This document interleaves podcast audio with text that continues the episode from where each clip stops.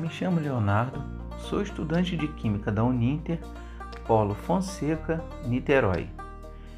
Este é um podcast que vai tratar das catástrofes naturais, tendo como exemplo a tragédia ocorrida no município de Nova Friburgo, lá no Rio de Janeiro, no ano de 2011.